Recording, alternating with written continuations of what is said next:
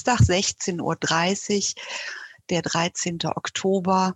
Und ich sage herzlich willkommen an alle kulturpolitisch interessierten Menschen, die uns zusehen. Wir sind wieder da mit den Web Talks, der zweite Web Talk jetzt im Herbst, der sich mit Facetten diversitätsorientierter äh, kultureller Praxis beschäftigen wird. Wir haben heute Dr. Yvette Mutumba und ähm, Max Dorner und Almut Fricke hier als ImpulsgeberInnen. Und ich werde gleich noch ein bisschen mehr dazu sagen. Mein Name ist Anke von Heil, aber ich übergebe gerne an Svenja Reiner vom Institut für Kulturpolitik, die jetzt nochmal die offizielle Begrüßung machen wird. Genau, also vielen Dank für die Begrüßung, Anke. Schön, dass Sie heute Nachmittag trotz der Sonne alle vor Ihre äh, Endgeräte ähm, gekommen sind. Ich bin wissenschaftliche Mitarbeiterin am Institut für Kulturpolitik ähm, und habe diese Reihe zusammen mit Henning Mohr und Ulrike Blumenreich kuratiert. Den beiden an dieser Stelle auch herzlichen Dank. Ähm, wir haben uns für die zweite Sitzung natürlich ähm, was gedacht, als wir unsere ReferentInnen eingeladen haben, dass sie für unterschiedliche Facetten Diversität und äh, orientierter kultureller Praxis stehen. Trotzdem, das war mir nochmal ganz wichtig und das wollte ich auch im Eingangsstatement nochmal betonen, ähm, arbeiten natürlich ähm, alle drei äh, intersektional. Das heißt, sie arbeiten an Schnittstellen von bestimmten Themen, die vielleicht eher diversitätsorientierte Schwerpunkte setzen, trotzdem aber nicht ähm, monothematisch an dieser Stelle arbeiten. Das heißt, da können wir vielleicht in der Diskussion auch nochmal drauf zu sprechen kommen, wie sich bestimmte Diversitätsfaktoren oder Zielgruppen oder Schwerpunkte vielleicht auch überschneiden, vielleicht sogar auch widersprechen. Ähm, ich danke Anke von Heil, die schönerweise wieder die Moderation für die Reihe übernommen hat. Unsere drei Referentinnen natürlich sehr herzlich, sowie der Beauftragten ähm, der Bundesregierung für Kultur und Medien für die Förderung. Ähm, ein Satz zum Schluss. Der, der Webtalk ist Teil der Kulturpolitischen Akademie und der läuft noch die nächsten drei Wochen. Wenn es Ihnen gefallen hat, ähm, schalten Sie doch auch gerne das nächste Mal wieder ein. Sehr schön, vielen Dank Svenja Reiner. Um das Ganze nochmal so mit äh, dem Dach zu versehen, ist es ja auch immer ganz wichtig. Ich will an dieser Stelle nochmal kurz über unseren Ablauf etwas sagen, weil wir eben ja eine besondere Form des Meetings haben, wo wir Sie einladen, unsere Zuschauenden dazu, Fragen zu stellen in äh, einem speziell dafür vorgesehenen Frage- und Antwortkasten. Den finden Sie unten auch in der Leiste. Wir werden den Chat nur dafür nutzen, weiterführende Informationen, auch Links, die zu den einzelnen Inputs kommen, da hineinzusetzen. Und ähm, ich habe auch noch etwas mitgebracht, was wir jetzt in den vergangenen Web-Talks immer sehr gerne genutzt haben, und zwar eine Umfrage, die man ja bei Zoom starten kann. Wir möchten nämlich gerne wissen, da wir sie ja äh, nicht alle sehen können, aber zumindest wissen, aus welcher Kultursparte sie uns zuschauen oder sie das Interesse mitbringen heute an den unterschiedlichen Inputs und äh, wir machen es immer so, dass der Input, das ist alles so ein bisschen zeitmäßig sehr äh, eng getaktet, aber dass wir danach eben auch noch die Möglichkeit haben, speziell auf jeden Input bezogen eine Frage zu stellen. Ähm, ich habe immer im Blick, was in den F&As äh, da aufgelaufen ist und dann gehen wir eben schön sukzessive weiter den nächsten Input durch. Danach gibt es auch wieder Fragemöglichkeiten und am Ende haben wir dann noch mal eine Diskussion mit allen Inputs InputgeberInnen und möglicherweise auch mit Ihnen, wenn Sie äh, Lust haben. Das sage ich dann aber am Ende nochmal, wie man sich beteiligen kann. So, ähm, ich sehe hier langsam, aber sicher haben alle gewählt oder die meisten zumindest gewählt. Wir wollen da nicht zu viel Zeit verlieren. Es äh, sieht so aus, dass ein Großteil, nämlich aktuell 26 Prozent zähle ich aus der Kulturpolitik kommt. Ein weiterer Schwerpunkt im Theater. Und ansonsten Soziokultur ist auch noch ein Schwerpunkt, auch mit 23 Prozent. Ich ähm, schau mal, Sie wählen noch ein bisschen. Ich beende aber gleich die Umfrage, damit wir nicht zu viel Zeit damit verlieren. Das ist ja nur mal so ein grober Überblick. Ähm, wir starten nachher nochmal eine Umfrage, um Sie auch nochmal auf diesem Wege zu beteiligen. Und ich würde dann nämlich schon weiter voranschreiten. Ich beende die Umfrage, dann können Sie die nämlich alle sehen, ganz kurz. Also es haben noch nicht alle mit abgestimmt, aber da wir zeitmäßig ähm, so ein bisschen auf die Tube drücken wollen, ähm, haben wir jetzt den Überblick eben viele aus Theater, Kulturpolitik und Soziokultur. Das ist doch schon mal eine ganz interessante, ähm, ganz interessanter Überblick und ähm, ich leite zum ersten Input über, der heute von Dr. Yvette Mutumba kommen wird. Und sie ist Mitbegründerin und Chefredakteurin des Kunst, der Kunstmagazine Contemporary and und Contemporary and America Latina, zwei äh, Magazine, die sich vor allem als Plattform auch ähm, für den Kunstdiskurs verstehen. Und sie lehrt am, äh, an der Universität der Künste zu Berlin, am Institut für Kunst und Kontext. Sie ist Kurat Curator at Large am äh, Stedelijk äh, Museum in Amsterdam und war Teil des kuratorischen Teams der 10. Berlin Biennale. Sie war auch hier in Köln, wo ich ja äh, ansässig bin, an der Kunsthochschule für Medien, Gastprofessorin für die globalen Diskurse und war Kuratorin am Weltkulturenmuseum in Frankfurt. Sie wird heute so ein bisschen den Blick hinter die Kulissen äh, des Kunstbetriebes uns geben, unter dem Stichwort natürlich äh, der intersektionalen Diversität. Und ich übergebe die Bühne, die Plattform an Sie, Frau Mutumba. Sie dürfen ja. Ihre Präsentation starten. Ja, okay.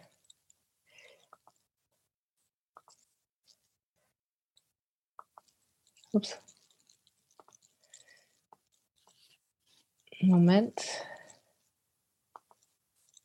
Okay, ja, äh, hallo, guten Nachmittag. Vielen Dank nochmal für die Einladung. Ähm, genau, also ich werde heute tatsächlich über unsere Arbeit, sage ich mal, weil das mache ich ja nicht alleine. Ich arbeite da mit einem Team, ähm, vor allen Dingen von Contemporary End sprechen, weil sich eigentlich anhand dessen, was wir mit C-End machen und was sich daraus entwickelt hat in den letzten Jahren, viele ja, Aspekte eigentlich ganz gut ableiten lassen. Wir haben nicht so viel Zeit, das heißt, ich werde alles so ein bisschen anschneiden und dann äh, können Sie natürlich gerne ähm, Fragen sammeln und äh, dann hinterher kommen wir vielleicht noch besser dazu, dass wir dann in die Details gehen. Also Contemporary End wurde 2013 gegründet ähm, in, mit Unterstützung Initiative des Instituts für Auslandsbeziehungen, also das IFA, das sicherlich einige von Ihnen auch kennen, was seither auch Mitherausgeberin äh, des Magazins ist. Und es kam eigentlich aus einer Situation heraus, jetzt dadurch, dass jetzt auch viele von Ihnen nicht so aus dem bildenden Kunstbetrieb kommen, dass ähm, eigentlich wir, das sind meine Mitbegründerin Julia Große und ich, im Gespräch mit dem IFA gesagt haben, dass es eigentlich wichtig wäre, mal eine Plattform zu entwickeln, die mal deutlich macht, was es eigentlich an kultureller und vor allen Dingen bildender Kunstproduktion gibt in Afrika, aber auch in der Diaspora und vor allen Dingen auch in dem Austausch, der stattfindet. Wenn ich von Diaspora spreche, meine ich die europäische Diaspora, also ich bezeichne mich als Afrodeutsch und dementsprechend als Teil der Diaspora, genauso aber wie ähm, in den USA, Lateinamerika und so weiter, also wirklich auch die globale Diaspora, wo es halt unheimlich viele Verbindungen gibt, natürlich gemeinsame Historien, ähm, aber auch Unterschiede, unheimlich viele Komplexitäten, die oft sehr stark irgendwie runtergebrochen werden in Kategorien. Und dass uns irgendwie wichtig war, das mal einfach anzufangen, irgendwie aufzubrechen und zu zeigen, was da eigentlich alles passiert. Wir sind in dem Sinne, haben wir angefangen als ein sehr klassisches Kunstmagazin. Das heißt, ich habe hier mal so ein Screenshot mitgebracht von der äh, Website, wo man halt, wir haben Interviews, Reviews und so weiter von Ausstellungen, die stattfinden äh, auf dem Kontinent genauso wie äh, in Europa oder in den USA. Und ähm, für uns ist es immer wichtig, dass wir sagen, okay, es geht zum einen um wirklich die zeitgenössische Kunstproduktion, aber äh, auch immer darum, den Punkt zu machen, dass natürlich es auch verschiedene Kunsthistorien gibt, äh, ohne die überhaupt nicht das hätte stattfinden können, was heute dort ist, weil es immer so ein bisschen tendenziell dieses Moment gibt, dass ähm, die Leute sagen, oh ja, zeitgenössische Kunst aus Afrika, als hätte es irgendwie vor fünf Jahren angefangen, aber natürlich äh, kann man da auch sehr weit zurückgehen, haben da viele Dinge auch stattgefunden, die halt langsam jetzt vielleicht auch in den ähm, Diskurs hier im europäischen Kontext ähm, mit Einzug erhalten. Ähm, was ein weiterer wichtiger Aspekt ist von CN, ist, dass wir im Unterschied zu vielen oder zum Großteil der anderen Magazine ähm, nur mit lokalen Autoren arbeiten. Das heißt, es ist jetzt nicht so, dass äh, wir jemanden, weiß ich nicht, nach Dakar zur Biennale schicken für drei Tage, die Person schreibt und kommt wieder zurück, sondern dass wir ein Riesennetzwerk im Laufe der letzten Jahrzehnte, äh, letzten Jahre aufgebaut haben von Leuten, die wirklich vor Ort leben, die Teil der lokalen Kunstszene sind und damit natürlich auch einen ganz anderen Einblick und eine ganz andere Perspektive auf die Dinge, die dort passieren, ähm, haben. Das heißt, wir sind ein Team, da sage ich gleich was zu, das sieht man hier auf dem Foto, was ähm, hier in Berlin sitzt, aber auch ähm, an anderen Orten, die sozusagen redaktionell arbeiten und koordinatorisch, aber der Inhalt definiert sich wirklich über dieses Netzwerk. Also für uns ist End wirklich das Netzwerk an äh, Kulturproduzenten, Kunstproduzenten, die im wahrsten Sinne ähm, global sitzen und mit denen wir sozusagen auf einer täglichen Basis arbeiten. Ähm, was auch wichtig war für uns mit CN war zu sagen, dass wir uns für bestimmte Diskurse interessieren, dass wir aber auch Diskurse anstoßen wollen. Ähm, auf dem Kontinent genauso wie hier im europäischen Kontext, dass es uns aber auch irgendwie darum geht, quasi eine eigene Plattform und eigene Strukturen aufzubauen. Das heißt, es gibt immer viel diese Frage, was können Institutionen anders machen, was müssen die Museen so und da machen und so weiter. Klar, das sind auch Fragestellungen, mit denen wir uns beschäftigen oder mit denen ich mich auch viel beschäftige als Kuratorin in verschiedenen Kapazitäten. Aber mit CN war es wirklich so, dass wir gesagt haben, okay, warum nicht eigentlich mal was machen, was wir, was uns interessiert, was sozusagen eine eigene Struktur für sich aufbaut, ohne zu verlangen, dass sozusagen es so oder so oder so stattfinden muss. Und ähm, dementsprechend haben wir auch sehr gezielt unser Team aufgebaut, was wir hier sehen. ähm, und ich habe das mal so mitgebracht, einfach mal so äh, als, als Punkt zu sagen, weil mir das sehr oft begegnet, dass Institutionen sagen, ja, wir würden ja gerne auch unser, ähm, unser Team irgendwie ein bisschen diverser aufstellen, aber es gibt ja niemanden oder das ist irgendwie schwierig und so weiter. Und dass man einfach sagen, ja, vielleicht muss man manchmal so ein bisschen die extra Meile, sage ich mal, gehen, um die Leute zu finden. Aber es gibt diese Leute sehr wohl. Also alle, die man hier sieht, sind sehr qualifiziert, äh, tolle äh, Personen, äh, mit denen wir seit vielen Jahren arbeiten und ohne die sozusagen dieses Projekt gar nicht hätte das werden können, was es heute ist. Also wir haben inzwischen eine Leserschaft in 120 Ländern ähm, und äh, werden sozusagen wirklich sehr breit gelesen äh, mit der höchsten Leserschaft in den USA und darauf folgend in den zehn Ländern, also neben natürlich auch Deutschland, europäischen Ländern, halt auch wirklich in Südafrika, in Nigeria, in Addis Abeba und so weiter. Es war für uns auch von Anfang an wichtig, online zu sein, weil sie die Frage der Accessibilität natürlich ganz wichtig war, dass wir gesagt haben, okay, hm, als Printmagazin, was wir auch herausbringen, was wir hier auf dem Foto sehen, zweimal im Jahr, ähm, ist es natürlich immer begrenzt, äh, wie wir sozusagen unsere Inhalte irgendwie verteilen können. Und deswegen war klar, dass eigentlich online die einzige Möglichkeit ist, gerade mit diesem Gedanken, den ich gerade beschrieben habe, dass wir halt mit einem sehr weiten Netzwerk arbeiten und dass wir eben auch zugänglich sein sollen für jüngere Leserinnen, die jetzt sich auch nicht unbedingt irgendwie ein teuer importiertes Glamour-Magazin irgendwie leisten können. Wir haben eine sehr junge Leserschaft auch, also die Gruppe ist zwischen 18 und 35, ist die Hauptgruppe der Leser. Und das hängt zum anderen aber auch damit zusammen, nicht nur, dass wir schon seit Jahren halt hauptsächlich online agieren, dass wir auch sehr bewusst ähm, unsere Texte nicht akademisch sind. Also es war für uns klar, es gibt andere Magazine, gerade auch mit diesem Fokus auf Afrika und Diaspora, die halt eher aus dem universitären Kontext zum Beispiel kommen. Und für uns war halt immer klar, dass Accessibilität für uns auch heißt, unsere Inhalte müssen zugänglich sein. Das heißt, wenn Sie vielleicht später mal Zeit haben, reinzuschauen, unsere Texte sind relativ kurz, es gibt keine Fußnoten. Sie sind wirklich sehr, sage ich mal, straightforward formuliert. Das heißt, es ist das einzige Briefing, was wir an die Autoren geben, ist, dass es wirklich darum geben muss, ähm, komplexe Inhalte, also ich sage nicht, dass unsere Inhalte deshalb weniger komplex sind, aber die wirklich auf eine Art und Weise runterzubrechen, dass auch jemand, der eben nicht jetzt die tolle Kuratorin ist mit dem theoretischen Background-Wissen, sondern einfach jemand, die sich interessiert für die Kulturproduktion oder eben noch jünger ist, wie gesagt,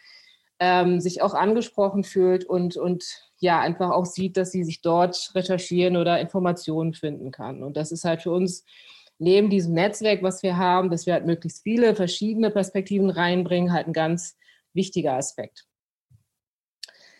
Äh, das Print-Issue ähm, ist so ein bisschen die Fortführung davon, dass wir gesagt haben, okay, irgendwie ist es natürlich auch immer schön, mal was Haptisches in der Hand zu haben, gerade weil wir, das ändert sich vielleicht jetzt auch alles, aber viel mit großen ähm, ja, Veranstaltungen zusammenarbeiten, also mit Biennalen, mit der Documenta und ähnliches, zu deren Anlässen wir dann immer halt ein solches Print-Issue rausbringen, was halt sehr bewusst in diesem ähm, Newspaper-Format ist, also halt äh, nicht wirklich ein dickes ja, Heft, sondern ähm, relativ günstig in der Herstellung ist, relativ leicht zu verschicken ist, was umsonst ist, was für uns auch wichtig ist, dass es halt umsonst bleiben kann, dass es auch online das Magazin keine Zahlungsbarrieren oder ähnliches hat, sondern dass wir halt die Finanzierung anders finden, um halt wirklich für jeden ähm, zugänglich sein zu können. Und ähm, dadurch halt nochmal so eine andere Ebene schaffen wollten, dass wir halt, wenn wir auf Events sind, an unterschiedlichen Orten ja dann doch nochmal Leute, ja, die Inhalte vermitteln können, die uns vielleicht jetzt auch über online gar nicht kennen oder ähnliches. Das heißt, so eine Kombination, aber das Online ist sozusagen der Schwerpunkt. Noch kurz zurück, was wir hier sehen, ist, ähm, ja, wir kollaborieren sehr viel mit verschiedensten Leuten. Das war eine Kollaboration mit einem afro-brasilianischen Magazin, äh, Omenelik Ato, wo wir zusammen dann eine Ausgabe produziert haben. Und was dann auch so ein bisschen der Vorläufer war zu Sie hat Amerika Latina, ein zweites Magazin, was wir 2018 gegründet haben, was den Schwerpunkt stärker hat auf die Verbindung zwischen Lateinamerika, Diaspora, Afrika und der Karibik, ähm, wo es aber auch darum ging zu sagen, ähm, die Frage der Sprache ist natürlich nicht nur die Frage, wie sind die Texte geschrieben, sondern auch auf welcher Sprache sind sie geschrieben.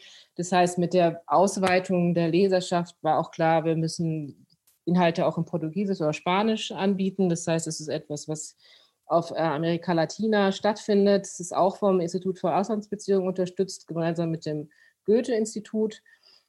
Ähm, und äh, aber der Ansatz ist sozusagen hier gleich, wie wir mit Netzwerken arbeiten und wie wir auch mit der Vermittlung von Inhalten umgehen, ist der gleiche Ansatz. Dann gibt es einen Bereich, der für uns wichtig ist, und das ist tatsächlich Bildung. Ähm, und das machen wir auf verschiedenen Ebenen. Also zum einen hat es mal angefangen mit einem Online-Format, ähm, was hieß Allside Inside the Library, wo wir verschiedene Bibliotheken, ähm, wie Sie hier sehen, in unterschiedlichen Orten vorgestellt haben oder eingeladen haben, auch Magazine, Manifeste, ähnliches ja, zu, zu zeigen, einfach um diesen Punkt zu machen, dass man jetzt nicht unbedingt immer in die Stabi in Berlin muss oder in die British Library, sondern es natürlich unheimlich viel Content und Inhalte auch an anderen Orten stattfinden und da, da sind und zugänglich sind. Und ähm, daraus hat sich äh, das Center of Unfinished Business entwickelt, ein Projekt, ein Leseraum, den wir seit 2017 in verschiedene Institutionen geschickt haben, zuletzt im Museum Ludwig in Köln, wo es halt so ein bisschen um die Frage der ja, Vermächtnisse des Kolonialismus geht, äh, in einer Zusammenstellung von Büchern, die zum einen sich direkt mit dem Thema beschäftigen, zum anderen aber auch durch neue Zusammenstellungen mit Büchern aus der Populärkultur oder der Wirtschaft oder ähnliches, ähm, ja, neue Zusammenhänge erstellen. Also es ist jetzt wirklich sehr komprimiert natürlich. Ähm, und dann vielleicht zum Schluss, ähm, der dritte Aspekt der Thema Bildung ist, dass wir viele Workshops organisieren, also kritische Schreibworkshops, die wir an verschiedensten Orten organisiert haben, ähm, in Afrika, aber auch in den USA oder hier, wo es halt darum geht, ähm, mit jungen Schreiberinnen zusammenzuarbeiten, mit der Idee, dass man halt sagt, okay, die Idee Schreibworkshops ist jetzt nicht das Rad neu erfunden, aber oft hört es halt danach auf. Es ist so ein bisschen macht einen Workshop, alle finden es super und freuen sich und dann geht man seiner Wege und es passiert nicht mehr viel. Und diese Workshops sind wirklich mit der Idee, dass das ein Anfang ist, dass halt die jungen Schreiberinnen Teil des Netzwerkes werden von CN ähm, und für CN schreiben, aber natürlich auch darüber hinaus ähm, dann für andere Medien und so weiter die Möglichkeiten haben, was oft in verschiedenen Kontexten natürlich auch damit zusammenhängt, dass wenn man jetzt in Nairobi, wie zum Beispiel hier ist, gibt es jetzt nicht den Feuilleton oder ähnliches. Das heißt, es muss auch überlegt werden, mit welchen Outlets kann überhaupt gearbeitet werden und dass man sozusagen da auch eine fortsetzende äh, Kollaboration hat und Unterstützung hat, was auch fortgeführt wird mit einem Mentorenprogramm, was dann über ein halbes Jahr oder ein Jahr läuft mit verschiedenen Tutoren, wo sozusagen die jungen Schreiberinnen dann noch weiter irgendwie ihre Skills ähm, entwickeln können. So, das ist so mhm. Jetzt wirklich mal nur so umrissen die verschiedenen Aspekte, äh, mit denen wir arbeiten auf C-End. Und wie gesagt, wir können dann gerne nochmal mit anhand von Fragen verschiedene Dinge tiefer reingehen. Vielen, vielen Dank, Frau Mutumba. Das war äh, sportlich, da durch diese ganze Komplexität durchzugehen. Ich äh, habe es ein bisschen laufen lassen, weil so äh, viele Fragen haben wir jetzt noch nicht gesammelt. Es kommt jetzt eine. Ähm, ich habe vorher ähm, die Bemerkung kulturelle Bildung war, glaube ich, äh, irrigerweise ein Beitrag noch zu unserer Umfrage oder sonst gerne auch noch mal äh, schreiben, wie das gemeint war. Ähm, da fragt jemand, Jennifer Smiles, ähm, wie finanziert ihr euch denn? Äh, ja, wir sind eine Mischung. Also die, äh, wir kriegen eine Basisfinanzierung vom Institut für Auslandsbeziehungen. Es ist aber so, dass gerade jetzt, dadurch, dass die End gewachsen ist, das nicht ausreichend ist. Das heißt, wir zum Beispiel die Workshops werden von der Ford Foundation finanziert. Das ist eine US-amerikanische Stiftung ähm, und wir arbeiten aber auch, haben so ein bisschen angefangen mit Anzeigen oder halt auch mit anderen Projektgeldern direkt über das Auswärtige Amt zum Beispiel, wo da spezifische Projekte gefördert werden, mit der dann auch das Magazin querfinanziert wird, mhm. was sicherlich viele kennen, die irgendwie strukturelles Funding brauchen, dass das oft eher schwierig ist. Das heißt, dass wir oft da so arbeiten, dass wir halt Projekte haben, die dann wieder gewisse Dinge mitfinanzieren, was, was die strukturellen Aspekte mhm. betrifft. Das heißt, es ist relativ klassisch bei uns, dass wir so eine Basis haben und dann halt immer Drittmittel mit ranziehen müssen. Dann vielleicht noch ganz kurz äh, beantworten, weil wir gleich auch schon zum nächsten Input übergehen, ähm, ob Sie einen sprachlichen oder ethischen Leitfaden für Journalistinnen äh, nutzen auf C-End ähm, oder einen Code of Ethics. Äh, also ethischen Leitfaden in dem Sinne nicht, weil eigentlich für uns sehr wichtig ist, dass alle die Freiheit haben, so zu schreiben, wie sie möchten, weil das auch so ein bisschen die Idee ist, wirklich die Vielstimmigkeit zu zeigen. Also wir haben jetzt nicht so wie New York Times, irgendwie hat ja so einen klassischen Style oder so, dass es alles in die Richtung editiert wird. Das, das machen wir nicht. Also es geht eigentlich wirklich nur darum, das Einzige, was wir als Leitlinie haben, dass man, dass wir sagen, was ich vorhin so ein bisschen beschrieben habe, dass halt die Texte auf eine Art geschrieben sind, dass sie zugänglich sind äh, und, und, und, nicht zu theoretisch, ähm, sondern versuchen wirklich Sachen runter, runterzubrechen. So. Genau. Mhm. Ähm, es gibt noch, ich weiß nicht, Frau Mutumba, ob Sie in den Frage- und Antwortkasten reinschauen können. Da wird nach Tipps gefragt, ähm, wie man das Team diverser gestalten kann. Ich würde sagen, äh, entweder heben wir mhm. uns die für die abschließende Diskussion auf, wo dann vielleicht alle auch noch mal etwas sagen können, oder Sie können ja noch mal gucken, ob Sie äh, eventuell auch schriftlich das eine oder andere beantworten. Ich würde ja. dann an dieser Stelle zum nächsten Input äh, überleiten und ganz herzlich Danke sagen für die Einblicke in ihre Arbeit. Und äh, der nächste Input kommt von Max Dorner, der als Literaturlektor, Journalist und Regisseur und Autor äh, gearbeitet hat und jetzt seit 2015, also jetzt ist schon jetzt auch schon längere Zeit äh, beim Münchner Kulturreferat den Bereich Kultur und Inklusion verantwortet. Er ist darüber hinaus auch ähm, geschäftsführender Vorstand bei Impulsion, dem Netzwerk für inklusive Kunst und Kultur. Da tue ich auch gerne gleich den Link nochmal in den Chat und ich übergebe jetzt das Mikrofon sozusagen und die Präsentation oder ohne Präsentation wollten Sie, glaube ich, sprechen, Herr Donner, äh, an Sie. Und ähm, Sie können, wie gesagt, Ihre Fragen auch gerne weiter in die Frage- und Antwortkästen stellen. Danke, Herr Donner. Grüß Gott aus München in die Runde. Ich weiß gar nicht wohin genau, aber äh, die Runde ist groß, wie ich sehe. Teilnehmer 92, das ist sehr, sehr schön. Leider sehe ich sie jetzt nicht. Ähm, dennoch, ich fange gleich an, weil ich habe natürlich auch gedacht, wie fasse ich irgendwie, äh, was ich jetzt schon seit fünf Jahren, fünfeinhalb Jahren in München mache, in zehn Minuten zusammen. Und ähm, es wird darauf rauslaufen, dass ich ein paar Schlagworte vielleicht mit ein paar Beispielen fülle. Diese Schlagworte sind auch welche, die Sie oft gehört haben. Und das finde ich ganz spannend, dass man erst so äh, im Laufe der Arbeit merkt, dass sie doch Sinn machen. Also sowas wie Empowerment ähm, ist doch ein, ein, ein ganz wichtiges Schlagwort. Ähm, vielleicht vorweg zu äh, die gleich die Antwort, die ich jetzt inzwischen gefunden habe auf die Frage, wie hängt eigentlich Inklusion und Diversität zusammen?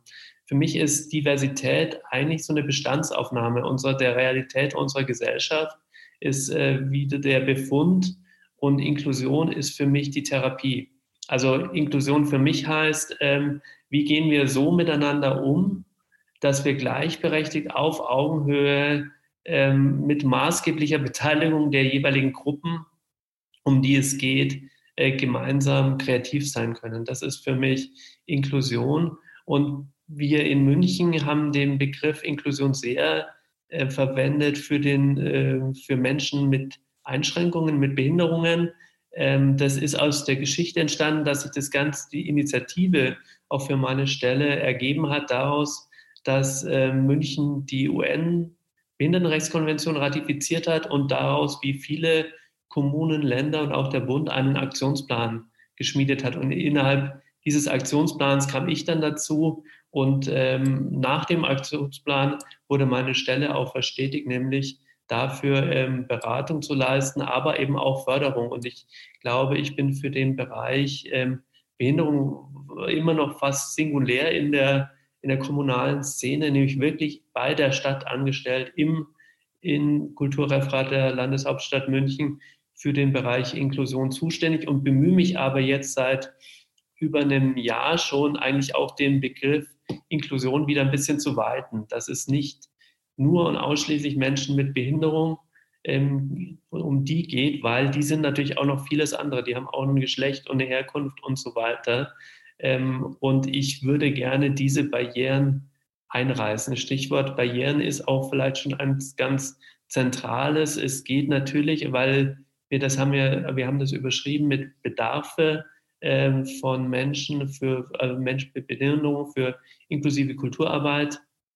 Barrierefreiheit ist natürlich sowas wie die, die Grundlage von allem, dass wir alle überall hinkommen können. Also ganz banal, ich als Rollstuhlfahrer erlebe es auch täglich, dass Lifte nicht funktionieren oder irgendwelche Rampen äh, fehlen oder Bordsteine unüberwindbar sind. Aber es ist natürlich für Blinde, für gehörlose Menschen oder auch für Menschen mit kognitiven Einschränkungen oder auch psychischen Einschränkungen. Also äh, denken wir so an diesen Zwischenfeld äh, Menschen mit Autismus oder äh, so Zwischenformen von Autismus, die vielleicht äh, Ruhebedürfnis haben. Also wie, wie gehen wir mit dem Thema Barrierefreiheit um? Also allein darüber könnte man natürlich sehr, sehr lange sprechen bis zum Thema leichte Sprache.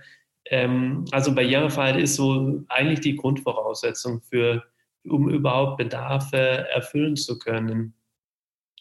Und äh, dann habe ich mir jetzt einfach sechs, fünf Bedarfe äh, mal als Stichworte formuliert, die sich für mich in meiner Arbeit so rausgestellt haben im Laufe der Jahre. Das eine und das erste ist äh, das Thema Sichtbarkeit. Es geht darum, überhaupt wahrgenommen zu werden. Und da taucht jetzt gleich ein weiterer Widerspruch auf, mit dem wir, glaube ich, alle immer umgehen müssen, egal aus welcher Community wir stammen.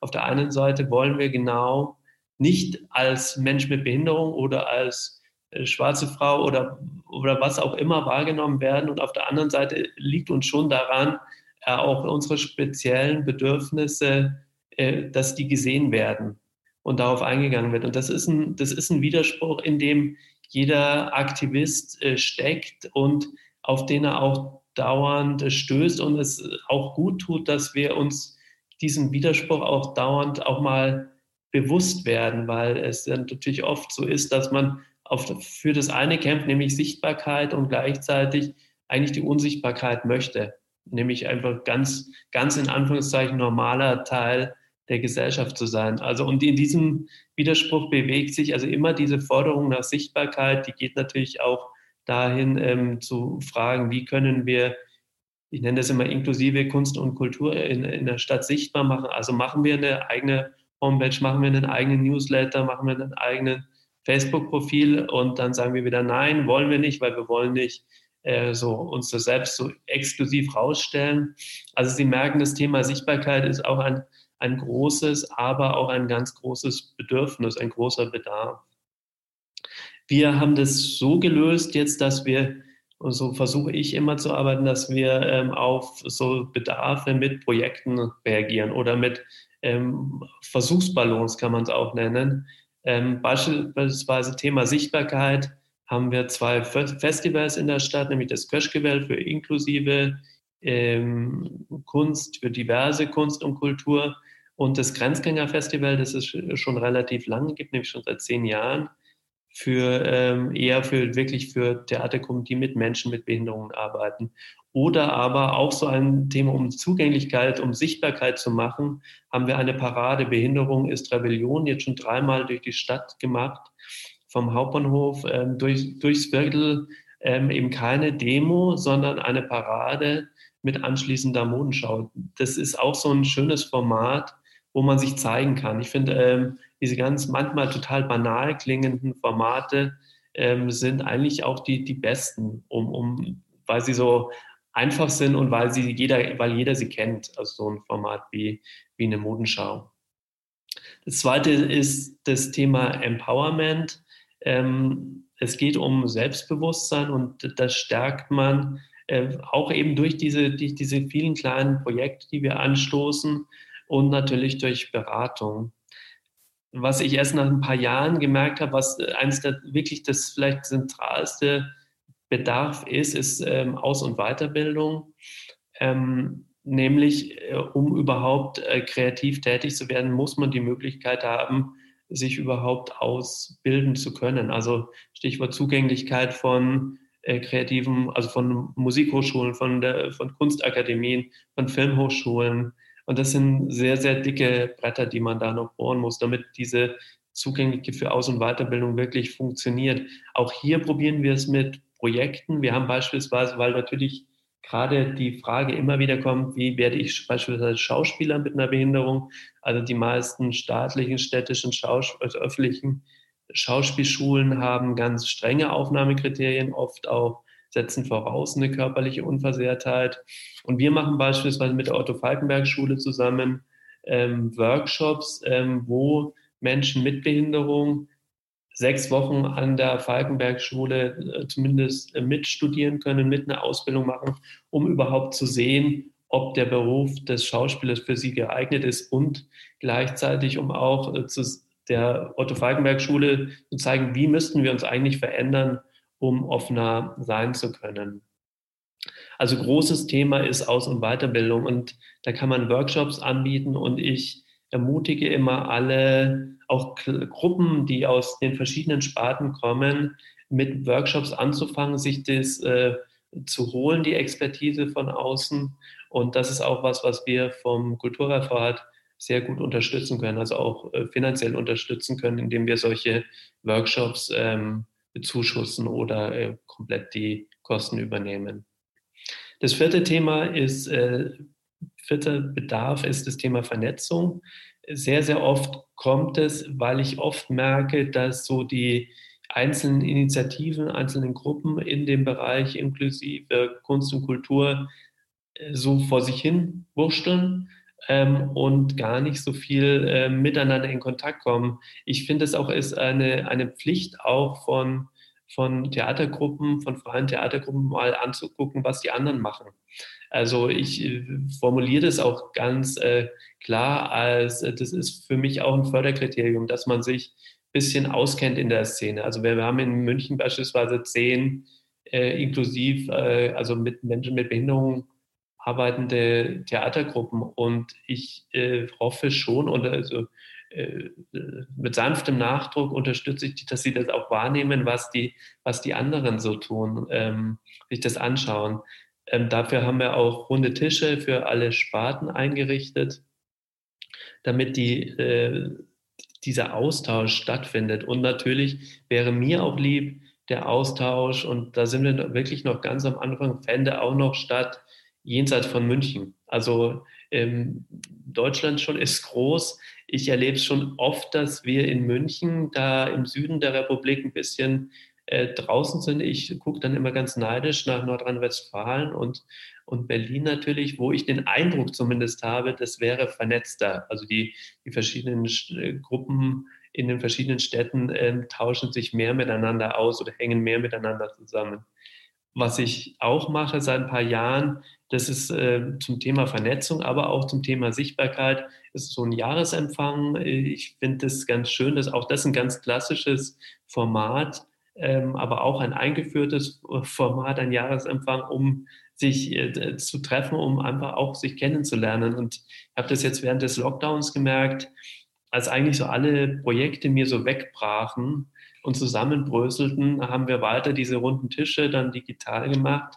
Und das, ich war sehr unglücklich dann oft auch bei, mit diesen runden Tischen, weil nichts rauskam. Nicht wie früher, dass man sagt, ah, wir machen das oder jenes Projekt, sondern oft so, ein, ähm, so eine Ratlosigkeit sich ausgebreitet hat. Aber ich wurde dann immer bestärkt, dass Leute gesagt haben, nein, es ist total gut, dass wir miteinander gesprochen haben und dass wir uns gesehen haben, auch die anderen gesehen haben. Also das Thema Vernetzung ist ein ganz, ganz wichtiges.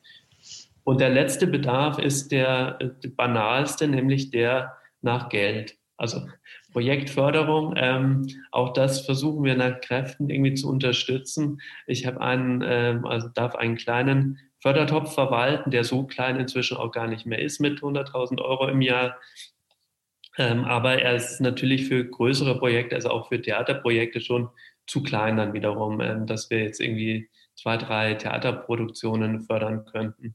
Aber ähm, es gibt diese Projektförderung und so kleinere Sachen. Alles das, was ich jetzt äh, genannt habe, so mit Workshops und Empowerment und Aus- und Weiterbildung, das können wir damit sehr gut finanzieren. Oder wir, ich äh, gehe, äh, klopfe an den Türen der Kolleginnen äh, im Kulturreferat, wenn es um andere Sparten geht und frage da, ob noch äh, Fördermittel vorhanden sind. Mhm. Ja, ich habe hier äh, mal die Uhr immer im Blick und sehe, dass ich jetzt, glaube ich, so. Das wäre, glaube ich, ein guter Schlusspunkt. Ja, also dann ähm, danke ich, ich, ich freue mich auch jetzt. Ich hoffe, es ergibt sich aus, dem, aus der Runde ähm, die Möglichkeit, auch eben sich zu vernetzen. Also ich weiß nicht, wie, wie offen wir mit dem unseren E-Mails oder so umgehen. Also ich bin jedenfalls über Facebook, über alle möglichen Medien und wahrscheinlich auch gibt die kulturpolitische Gesellschaft gerne meine äh, äh, E-Mail-Adresse raus. Also ich freue mich über weitergehende Vernetzung. Vielen Dank. Dankeschön, Herr Dorner. Und das war eigentlich, das sage ich auch immer noch mal am Ende, diese Möglichkeit zu kanalisieren, wenn jetzt hier bestimmte Fragen auch noch mal gezielt für einzelne der ReferentInnen aufgekommen sind, dass man sagt, hier kontaktiert mich. Das finde ich immer super. Ähm, ich gucke mal gerade in den Chat rein. Da hatte nämlich Jens Schneider noch äh, eine äh, kleine ergänzende Info ähm, für uns reingeschrieben, dass ähm, Monise Demirel eine ähnliche Stelle wie Sie, ähm, die in äh, Sie die innehaben in der Kulturbehörde in Hamburg hat. Also weil war ja so die Überlegung, gibt es eben das schon sicherlich nicht flächendeckend in Deutschland, aber ähm, das ergänzt sich nochmal und ähm, genau, hier kommt auch nochmal an alle die Aufforderung an die QPOG kann man dann eben schicken, wen man gerne noch weiter kontaktieren möchte. Ich ähm, schaue mal eben in F&A, da können wir vielleicht eine noch rausziehen, um äh, nicht zu sehr in Zeitverzug zu kommen. Ähm, heißt das, wenn ich mit einer, mit meiner Institution Interesse an einem Workshop zum Thema, wie können wir Barrieren im Theater abbauen habe, können wir diesen bei Ihnen beantragen, fragt jetzt jemand. Das können wir vielleicht kurz kurz und knapp beantworten? Ja, das kann ich ganz kurz und knapp beantworten. Wenn es ein Münchner Projekt ist, dann gerne. Äh, als Kommune sind wir natürlich äh, sind wir verpflichtet, irgendwie nur Münchner ähm, Projekte zu fördern. Aber wenn es eben in München ist, sehr gerne. Ja, und es gibt noch andere Fragen, die wir vielleicht auch gleich nochmal in, in dem ähm, abschließenden Talk besprechen können. Da fragt jemand auch nochmal ähm, die Inklusionssensibilität äh, ähm, oder auch die Frage, wie das äh, strukturell auf der Leitungsebene in der Stadt München vorangetrieben wird. Ähm, es gab auch noch im Vorfeld eine Frage, die eingereicht wurde. Und ich würde vorschlagen, dass wir am Ende uns in der Podiumsdiskussion nochmal da so zusammenfinden, dass wir nochmal gucken, welche strukturellen Dinge können wir besprechen, auch die Frage, wie stellt man ein diverses Team zusammen, die ja ähm, bei Ihnen, bei Ihrem Input kam, Frau Mutumba, könnten wir dann nochmal äh, aufgreifen, wenn das so okay ist. Ansonsten auch für Sie, Herr Dorner, wenn Sie in den Kasten schauen, vielleicht äh, mögen Sie die ein oder andere Frage dann auch schriftlich beantworten. Ähm, und wenn jetzt nicht bei Ihnen nochmal äh, so die Frage der strukturellen Dinge da noch eine kurze Antwort dazu wäre, dann würde ich einfach zum nächsten Input weitergehen, damit wir die Zeiten hinten raus ein bisschen aufsparen können. Ja? Vielen Dank auf jeden Fall für Ihren Input, Herr Dorner, und wir sprechen uns ja gleich nochmal wieder. Und ich leite über zum letzten, last but not least, zum dritten Input, der von Almut Fricke kommt, die Leiterin des Kompetenzzentrums für kulturelle Bildung im Alter und Inklusion, dem KUBIA ist und ähm, dort eben auch ähm, sehr stark auf die äh, Diversitätsfrage, die Kulturarbeit im Alter auch ähm, sich spezialisiert hat. Sie ist Literaturwissenschaftler und ähm, und Kulturmanagerin. Ähm, ihre Arbeitsschwerpunkte sind der demografische Wandel und Kultur, Kulturgeriagogik. Also diese Dinge, die wir jetzt noch mal ein bisschen aus einer anderen Perspektive beleuchten wollen. Und ähm, sie spricht über Netzwerke, Strukturen und Praxisbeispiele. Frau Fricke, jetzt Ihr Part. Ja, hallo. Ich ähm, teile eben auch noch mal eine Präsentation. Ähm, Genau. So, ich hoffe, es kann jetzt losgehen. Ja, ähm, man fragt sich irgendwie, ähm, warum ist Alter denn jetzt auch eine Diversitätsfacette? Das kommt ja auch immer vor in diesen, ähm, äh, in diesen Begründungen oder in diesen Definitionen von äh, Diversität, die man ähm, hört. Und ähm, ich finde, es ist jetzt irgendwie gerade so bei der Corona-Krise nochmal so schön deutlich geworden, das Alter halt auch irgendwie eine ganz klare ähm, Zuschreibung und Zugehörigkeit immer äh, umfasst. Ähm, gerade irgendwie bei dieser pauschalen und homogenen Betrachtung des, der Alten als Risikogruppe.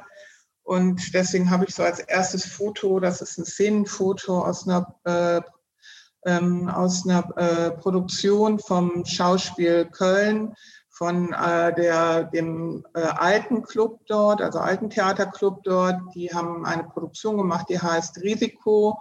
Und die wird jetzt auch nächste Woche nochmal aufgeführt. Und da geht es irgendwie darum, dass die Spielerinnen und Spieler einfach so ihre Gedanken festgehalten, was das einfach heißt, wenn man plötzlich ja, irgendwie einem Schwall von unerwarteter Solidarität begegnet, unter staatlichem Schutz steht, ganz pauschal, ähm, sich aber auch persönlicher Isolation und ähm, auch ziemlich viel Bevormundung irgendwie ausgesetzt wird. Und ähm, nur weil man irgendwie zu dieser Gruppe der Alten gehört. Die Gruppe der Alten ist ziemlich groß und sehr heterogen. Ähm, es ist ähm, ein Grund dafür, dass wir uns eigentlich damit beschäftigen oder angefangen haben zu beschäftigen. Das war schon ähm, in den 2008, äh, seit 2008 haben wir Kubia gegründet und vorher haben wir schon angefangen, uns ähm, mit dem demografischen Wandel und seinen Wirkungen auf die Kultur ähm, zu beschäftigen. Und ein Grund ist natürlich, dass die Zahl der Alten unheimlich steigt. Also ähm, es ist jetzt schon so, dass 20 Prozent äh, der Menschen unserer Bevölkerung über 67 sind. Und das wird weiter wachsen, in, also auf ungefähr 25 Prozent in den nächsten 15 Jahren. Also es ist schon 15 bis 20 Jahren. Und ähm, die Frage ist halt, ähm, wie gehen wir damit um oder wie schaffen wir es, eine ähm, generationengerechte, aber auch einige Gesellschaft zu haben, wo nicht auf der einen Seite die Jungen als die Partygänger und auf der anderen Seite als die Alten als die Risikogruppe stehen und wie schaffen wir es, realistische Bilder vom Alter zu schaffen. Denn ähm, das Alter ist genauso divers wie halt alles ähm, andere. Also es ist halt eine intersektionale, ähm, ähm äh, eine intersektionale Dimension, die natürlich immer auf diese Alterität von ähm, Alter und Jugend ähm, rekurriert aber ähm, eigentlich ist der Alter etwas, was uns alle betrifft und irgendwann, äh, wir werden alle unterschiedslos irgendwann mal alt werden und die wenigsten haben auch dagegen etwas einzuwenden, nicht alt zu werden, aber zumindest lange zu leben.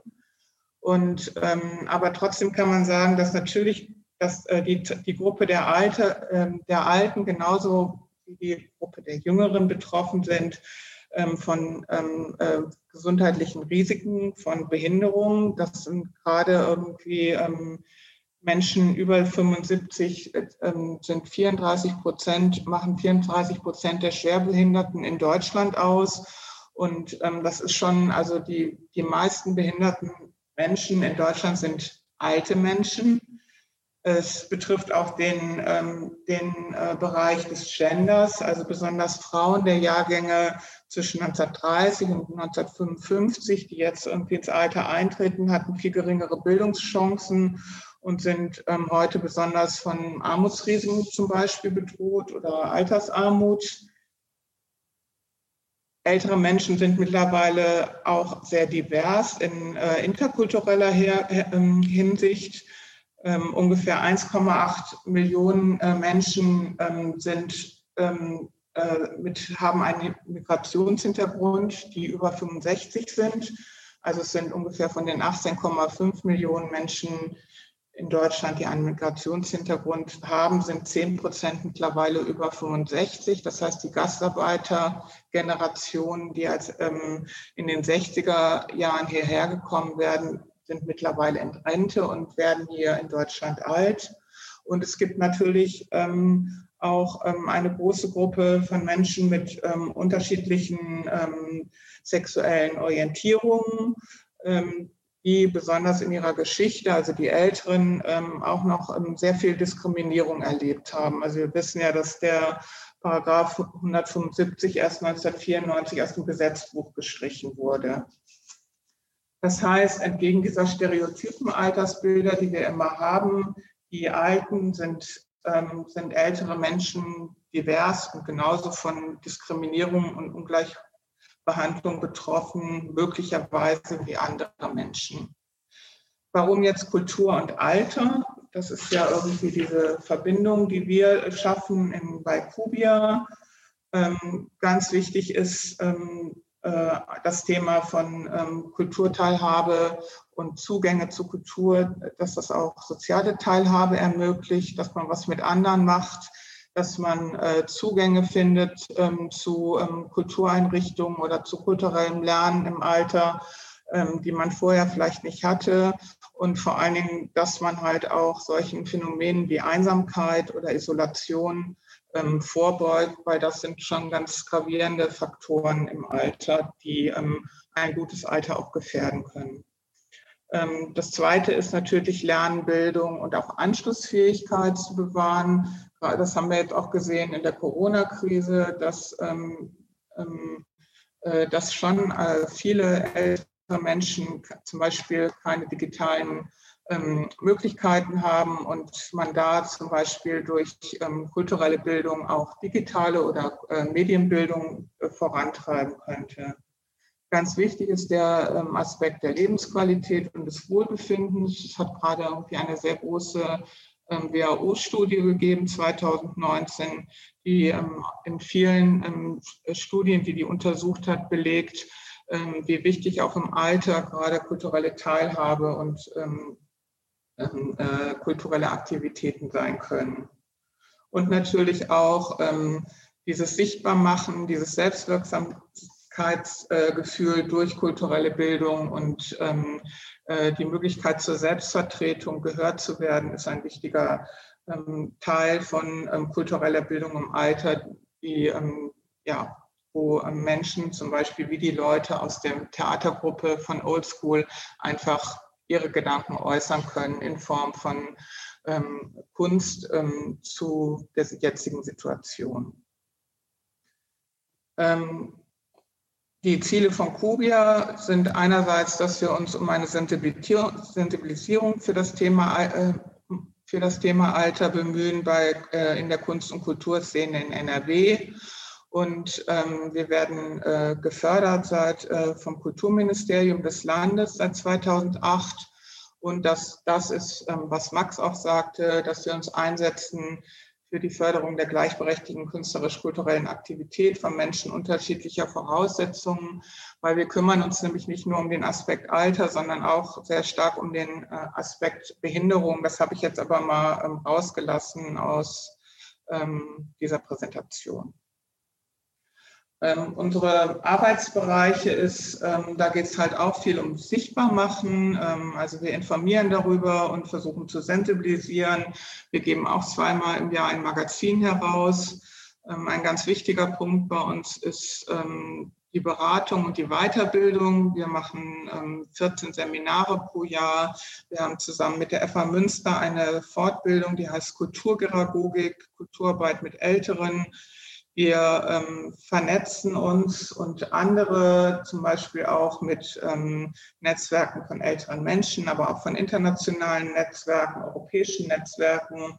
Ähm, wir forschen in dem Bereich, äh, machen Bestandsaufnahmen und ähm, wir begleiten die Förderung, also fördern tut eigentlich das Land NRW äh, mit dem Förderfonds Kultur und Alter, der jedes Jahr einmal ausgeschrieben wird. Seit 2012 und ähm, es sind, ist auch ein kleiner Job, also es sind 150.000 Euro ähm, und damit sollen ähm, beispielhafte und modellhafte Projekte einer zeitgemäßen und qualitätvollen alten Kulturarbeit gefördert werden.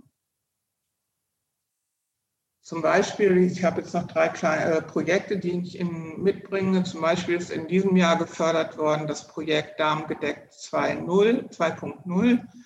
Ähm, das haben ähm, äh, Theatermacherinnen ähm, gemacht hier in Köln im Rahmen des Sommerblut Kulturfestivals.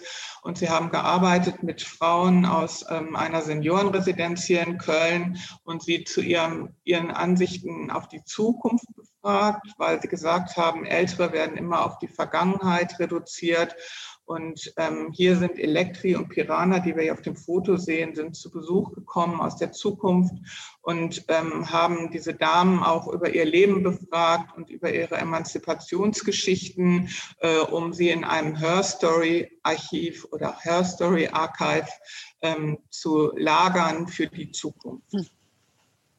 Und ähm, das wurde dann durch Corona ziemlich gestört und äh, fand dann alles ähm, online statt.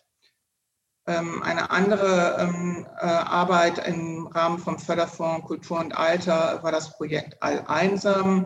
Ähm, darum ging es darum, das Thema Einsamkeit und Alleinsein künstlerisch zu bearbeiten. Und ähm, da das durch Corona dann auch nicht mehr möglich war, haben die ähm, Beteiligten ähm, alle erstmal zu Hause gearbeitet und das wurde dann hinter in einer installativen Ausstellung präsentiert, ähm, ihre Reflexionen und ähm, Ergebnisse dieser Arbeit. Ähm, ein weiteres äh, Beispiel ist ähm, das Klangkunstlabor mit Gerhard Stäbler und Kunzul Schimm. Das sind zwei ähm, sehr renommierte zeitgenössische Komponisten, die gemeinsam arbeiten mit Menschen mit Demenz und ihnen versuchen, Klangerlebnisse, mit ihnen die Welt des Klangs zu erkunden.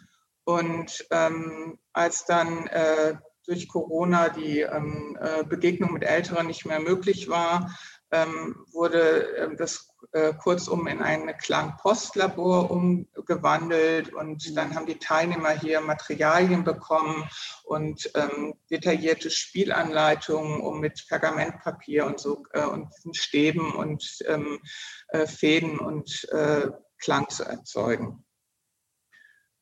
Ähm, genau.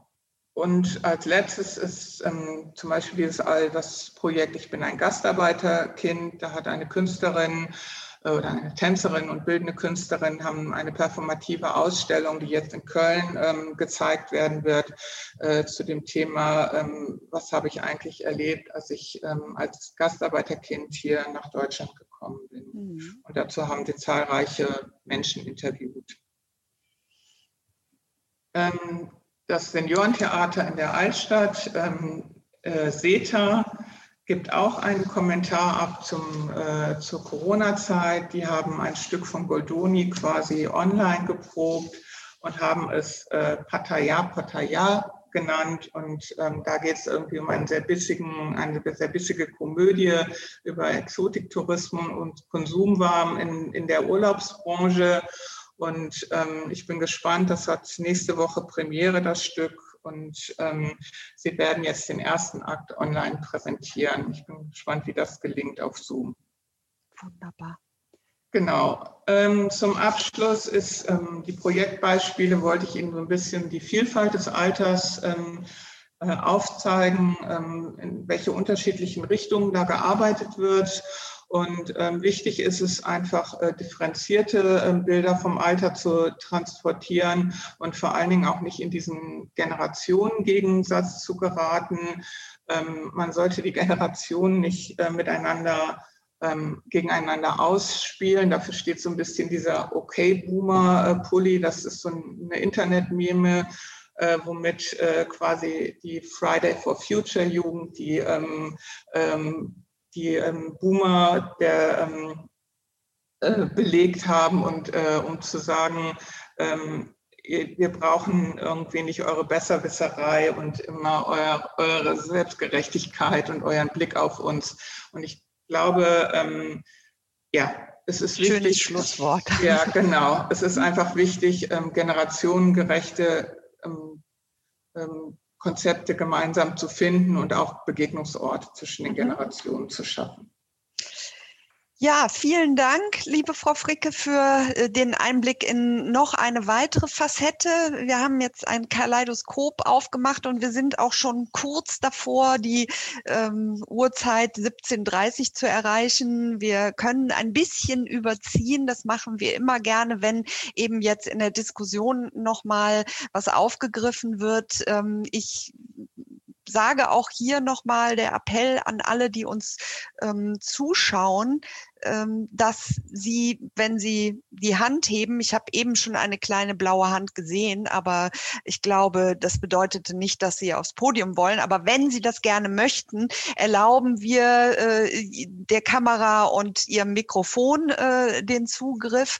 Ich habe auch noch mal mitgebracht, bevor wir jetzt noch mal gucken, was ist ähm, in, in äh, dem Frage- und Antwortkasten vielleicht noch, wo wir gemeinsam drüber sprechen können, noch eine kleine Umfrage, die ich gerne gerne starten möchte, weil ich glaube, das interessiert alle, die hier auch die Inputs äh, gegeben haben, ob jemand aus ihrem äh, aus den Zuschauerzusammenhängen ähm, schon mal Projekte, Kulturprojekte durchgeführt hat mit Themen, eben einem Themenzusammenhang, wie er heute hier zur Sprache gekommen ist. Und ähm, ich blicke mal gerade drauf. Das wäre super, wenn Sie das alle beantworten können, sodass wir das gleich auch nochmal mit in die Diskussion nehmen. Also heben Sie Ihr Händchen, dann macht der Simon Sievers Sie jetzt äh, auch mit zum Diskussionsteilnehmenden.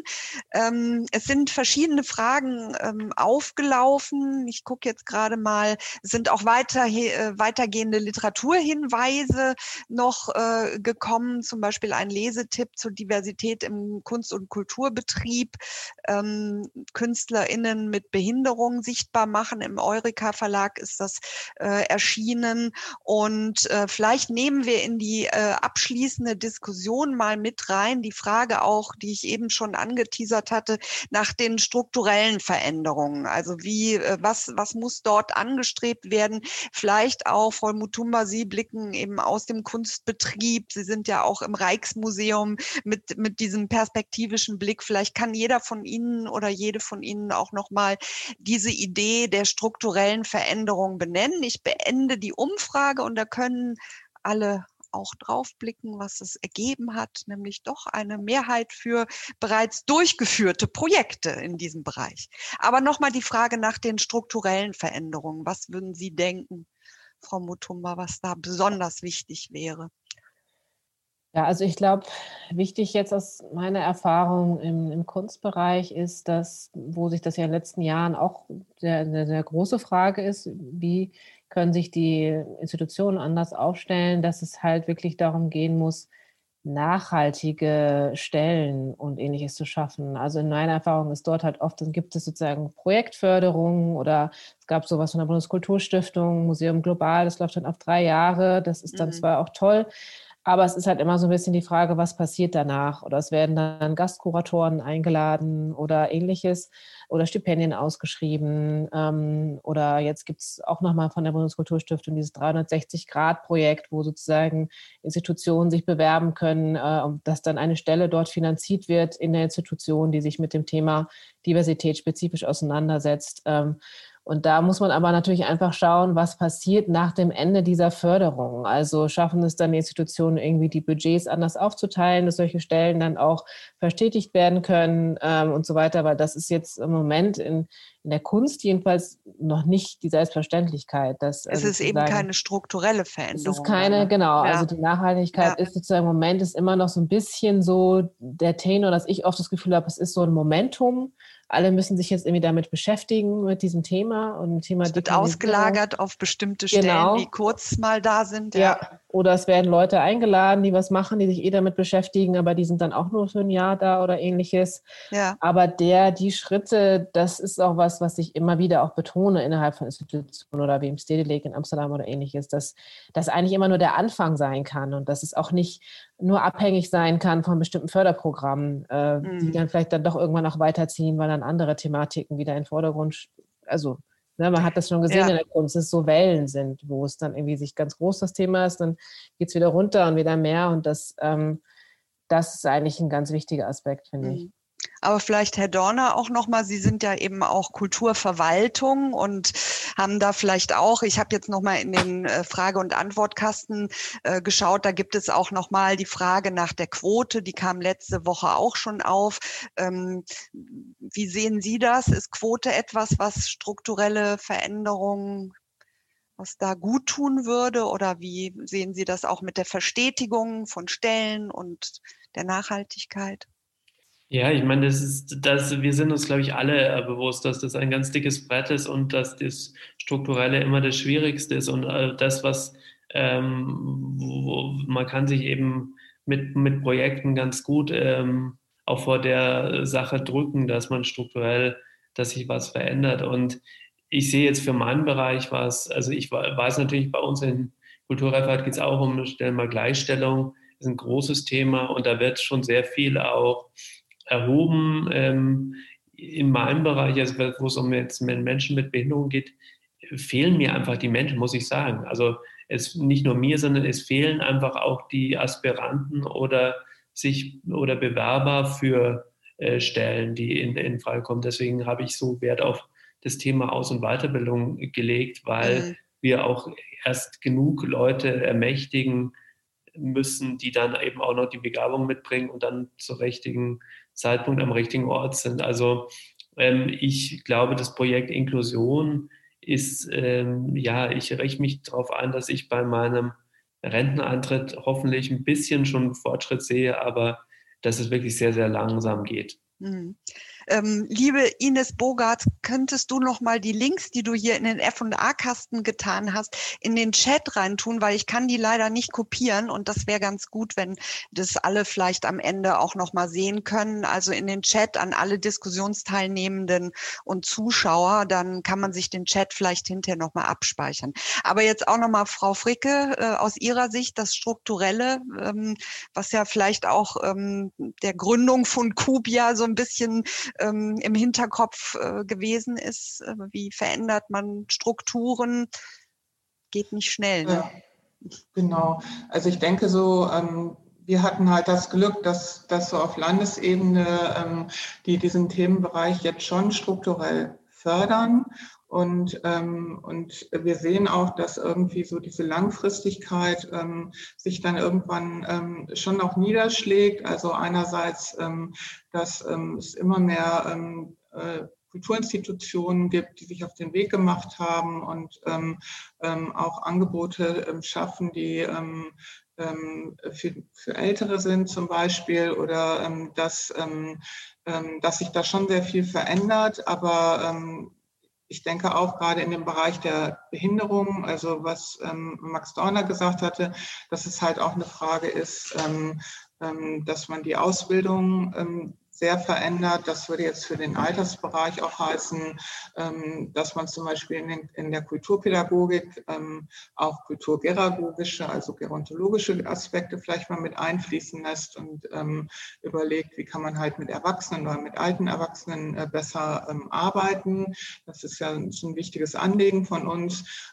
Es geht aber natürlich auch darum, Leute überhaupt oder Menschen mit Behinderungen den Zugang überhaupt erstmal zu Ausbildungsstätten äh, zu schaffen. Und da sind ja irgendwie ganz grundsätzlich Fragen irgendwie, ähm, kommen da ja erstmal zum Tragen. Irgendwie kann ich überhaupt da, ähm, äh, ja, gibt es überhaupt eine Rampe oder ähm, ähm sind, ähm, ist irgendwie der Unterricht barrierefrei gestaltet etc. pp. Oder sind mhm. die Ausbildungskriterien ähm, so, dass ich auch mit äh, einer körperlichen Einschränkung trotzdem ein Theaterstudium machen kann zum Beispiel.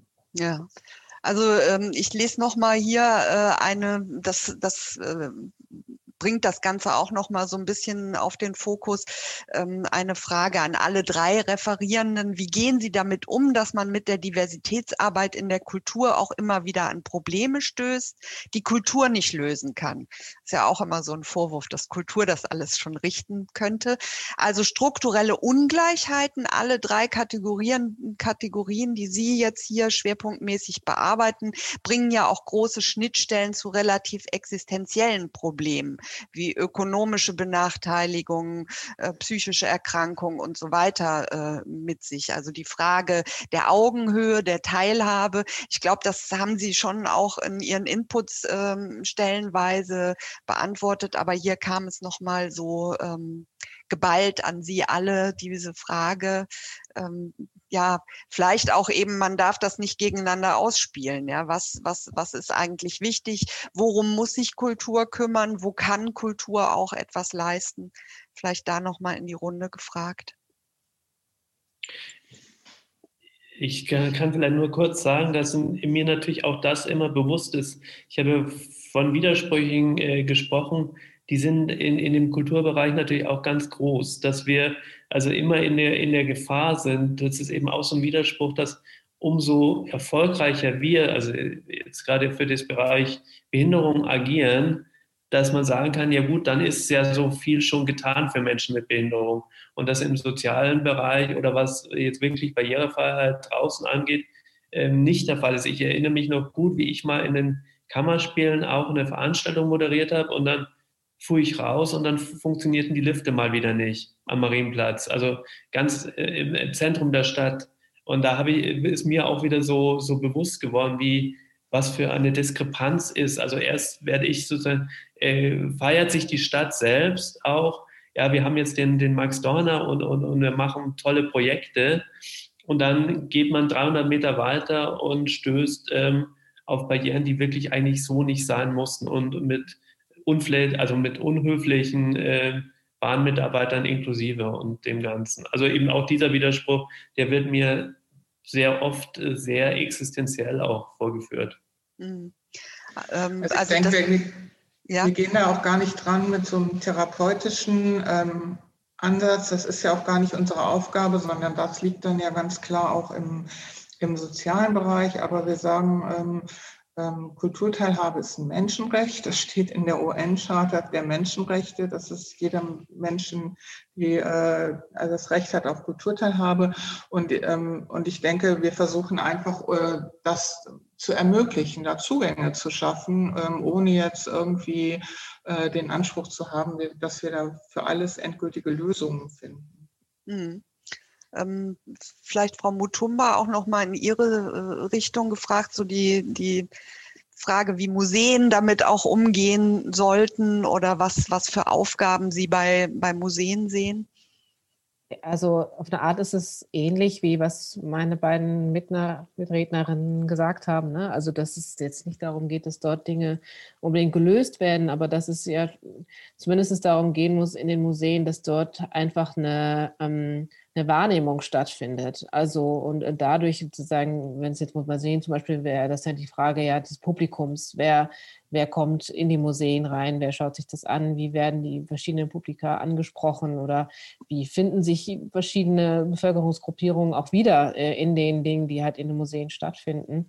Und ich glaube, dass es darum geht, weil ich das oft auch erlebe in Gesprächen mit Leuten von Institutionen, die sich dann auch so ein bisschen überfordert fühlen und sagen, ja, was, wie sollen wir es denn jetzt richten? Und darum geht es ja gar nicht unbedingt, ne? sondern es geht ja eigentlich nur darum, irgendwie so ein Bewusstsein zu schaffen und da dann auf der Ebene halt den Beitrag zu leisten, den man dann ja auch leisten kann. So. Hm. Also es war jetzt auch mal nochmal die Frage im, bei, bei dem Zuschauenden aufgekommen, ähm, nach Handreichungen, Informationsmaterial. Jetzt im Speziellen, das ist ja immer unterschiedlich, Barrierefreiheit, äh, eben auch äh, Thema Barrieren in Theatern speziell. Also man muss das wahrscheinlich jeweils je nach Institution und je nach Publika, die man ansprechen will, äh, unterschiedlich durchdeklinieren. Aber ähm, Sie alle haben ja auch gesagt, Sie sind ansprechbar, wenn jetzt jemand konkret auch noch mal wissen will. Ähm, Herr Dorner hat das schon gesagt. Ähm, Frau Mutumba, Sie haben auch darauf hingewiesen, Workshops, Fortbildungen, diese Dinge sind, sind äh, immens wichtig, um eben das Bewusstsein immer größer auch, ähm, dass das durchdringt auch die Institutionen. Und das muss komplett von oben nach unten und nicht nur an einer speziellen Stelle durchdrungen werden. Ähm, wir befinden uns jetzt auf der Ziel Zielgeraden.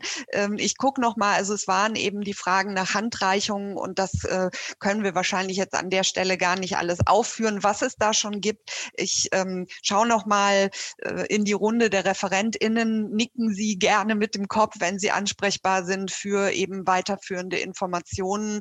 Ähm, die Ines Bogarts hat dankenswerterweise auch schon ein paar ähm, Links hier noch reingestellt und ähm, es ist immer schön, wenn man zu dem Thema weiterhin in Kontakt bleibt und weiterhin auch das denkt und daran äh, den Diskurs auch weiterführt. Wir wollen das tun in der nächsten Woche mit ähm, einem Blick über die Kulturpolitik ein bisschen hinaus. Da wird es um Diversität in Medien, Bildung und Wissen, äh, Wirtschaft gehen, ähm, mit, mit äh, Inputs von den neuen deutschen Medienmachern, von der Bildungsstätte Anne Frank und äh, von der Gesellschaft Gesellschaft für Diversity Management. Das äh, auch nochmal als Ausblick. An dieser Stelle bleibt mir nur nochmal zu sagen, ganz herzlichen Dank, Frau Mutumba, Herr Dorner und Frau Fricke, für diese vielen tollen Perspektiven, wichtigen Perspektiven auf das Thema und allen Zuschauenden auch ganz herzlichen Dank für die Fragen, für die weiterführenden Links und den Input. Ähm, bleiben wir alle an dem Thema dran, äh, treiben wir es gemeinsam voran und ähm, sprechen mit ExpertInnen. Vielen, vielen Dank auf jeden Fall für heute. Wir sagen auf Wiedersehen, goodbye zu den Zuschauenden und wenn die ReferentInnen mögen, bleiben Sie noch kurz hier, dass wir auch nochmal so eine kleine Abschlussrunde machen können. Vielen Dank für heute.